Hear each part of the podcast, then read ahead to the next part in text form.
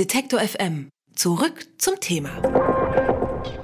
Wir haben Handwerkswoche bei Detektor FM, passend zur Handwerksmesse in München. Da schaut heute auch Angela Merkel vorbei. Ihr großes Ziel ist doch die Digitalisierung. Und da hätten wir auch schon unser heutiges Thema. Die Digitalisierung aber im Handwerk. Ein Großteil der Handwerker in Deutschland steht ihr grundsätzlich offen gegenüber.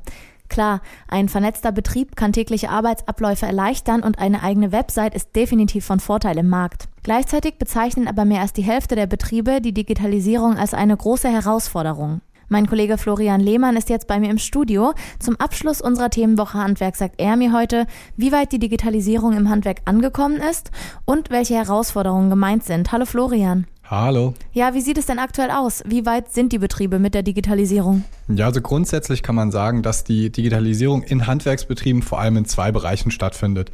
Also zum einen natürlich im Betrieb selbst, also mit der digitalen Zeiterfassung oder mit vernetzten Maschinen zum Beispiel. Und zum anderen in der Darstellung nach außen.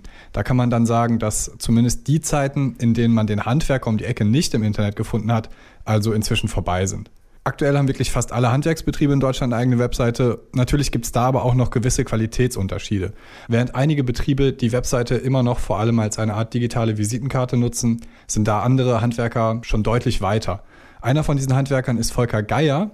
Der Malermeister ist 2010 mit einem eigenen Blog gestartet, auf dem er seine Arbeit präsentiert. Und wir haben uns ganz stark darauf spezialisiert, eben mit schönen Fotos zu arbeiten, im Internet, äh, in den sozialen Medien natürlich auch, auf verschiedenen Plattformen, wo sich unsere Zielgruppe auch aufhält und eben diese schönen Fotos mit netten, kurzen, aussagefähigen Texten zu garnieren. Und das hat sich als relativ erfolgreich im Laufe der Jahre herausgestellt. Der Blog erinnert an ein Instagram-Profil. Man sieht schöne Räume und Handwerker bei der Arbeit und Text gibt's eigentlich kaum. Und für den Malermeister hat sich das Konzept auch bewährt. Über seinen Internetauftritt werden immer wieder neue Kunden auf seinen Betrieb aufmerksam. Okay, also fast alle haben eine eigene Webseite, hast du gesagt. Wie viele von den Handwerkern nutzen eigentlich soziale Medien? Sieht es da ähnlich gut aus? Die Nutzung der sozialen Medien ist aktuell noch nicht sonderlich verbreitet, auf keinen Fall. Also aktuell nutzen nur etwa ein Viertel aller Handwerker in Deutschland soziale Medien, um für sich und ihren Betrieb zu werben.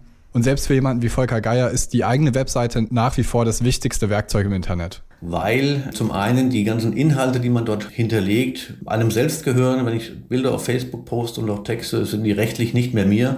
Also die eigene Webseite ist der Dreh- und Angelpunkt. Das sagt also Volker Geier. Wie repräsentativ ist denn seine Einschätzung jetzt in Bezug auf alle Handwerker?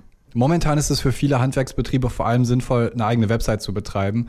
Ähm, schließlich können sie die eigene Website im Gegensatz zu den sozialen Medien individuell auf ihre Bedürfnisse anpassen. Sie können dann zum Beispiel einen Online-Shop für die eigenen Produkte einrichten oder ihre Termine digital mit Kunden abstimmen.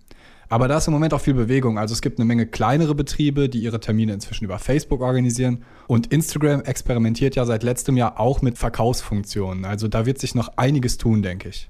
Jetzt ging es ja eigentlich die ganze Zeit um Außendarstellung. Wie sieht es denn in den Betrieben selbst aus? Wie viel ist da schon digitalisiert? Ja, auch in den alltäglichen Betrieb hält die Digitalisierung natürlich Einzug. Das gilt sowohl für das Büro des Handwerkers als auch für die Werkstatt oder die Betriebsräume. Gerade in Betrieben, in denen viele Routinearbeiten erforderlich sind, da kann der Einsatz digitaler Technologien die Dinge deutlich vereinfachen. Stefan Dümig ist Bäckermeister in der dritten Generation und seine Backstube ist inzwischen voll vernetzt. Neue Rezepte sendet er von seinem Computer an die Knetmaschine in der Backstube und im Verkaufsraum kommt ein digitales Kassensystem zum Einsatz. Die neue Technik bietet ihm einige Vorteile. Bei uns ist es so, wir sind ein sehr arbeitsintensiver, also handwerklich arbeitsintensiver Betrieb. Das ist bei uns einfach sozusagen eine Erleichterung von Routinearbeiten. Wir haben hier die Routinearbeiten auf die Seite geschafft. Wir können diese Zeit, die wir dadurch sparen, können wir in andere Ressourcen legen. Es wird zukünftig auch immer wichtiger werden, dass die Betriebe sich spezialisieren und vor allem dann einzigartige Produkte herstellen. Und da ist die Digitalisierung des Alltags in den Betrieben schon ziemlich hilfreich. Wir haben mehr Produkte, wir haben mehr einzigartigere Produkte, wir haben auch einige Markenprodukte, die wir geschützt haben, die eben ohne die Technisierung gar nicht möglich wäre. Also das muss man ganz klar sagen. Ist vielleicht die alte Leier, aber wenn Maschinen Arbeitsschritte übernehmen, werden dann nicht die Leute entlassen, die genau das vorher gemacht haben?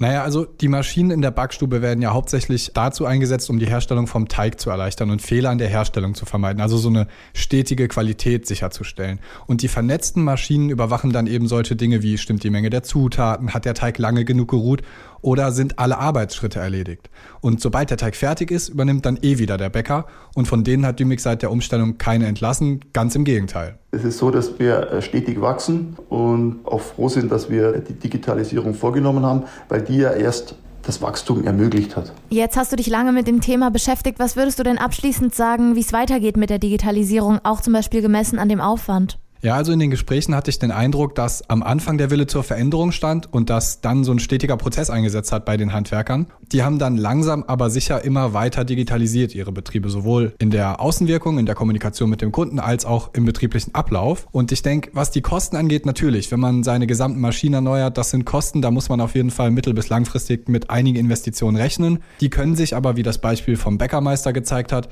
auch auszahlen. Und gerade da, wo man irgendwie werben möchte im Internet, da sind die Kosten relativ gering und man kann relativ große Reichweiten mit einem geringen Aufwand schon erreichen. Und falls man selber nicht so technikaffin ist, dann kann man sich als Handwerker auch immer Hilfe von außen holen. Also zum Beispiel mit IT-Unternehmen zusammenarbeiten und dann eben gemeinsam Maßnahmen für den eigenen Betrieb entwickeln. Und dann kann man sich auch gut weiter auf das Handwerkliche, also die eigene Kernkompetenz konzentrieren und sich gleichzeitig weiterentwickeln. Ja, vielen Dank, Florian, erstmal. Ja, gerne. Über die Digitalisierung im Handwerk, also auch vor allem die Herausforderungen, aber auch ihre Potenziale, habe ich mit meinem Kollegen Florian Lehmann gesprochen. Alle Beiträge, Reportagen und Interviews können Sie jederzeit nachhören im Netz auf detektor.fm.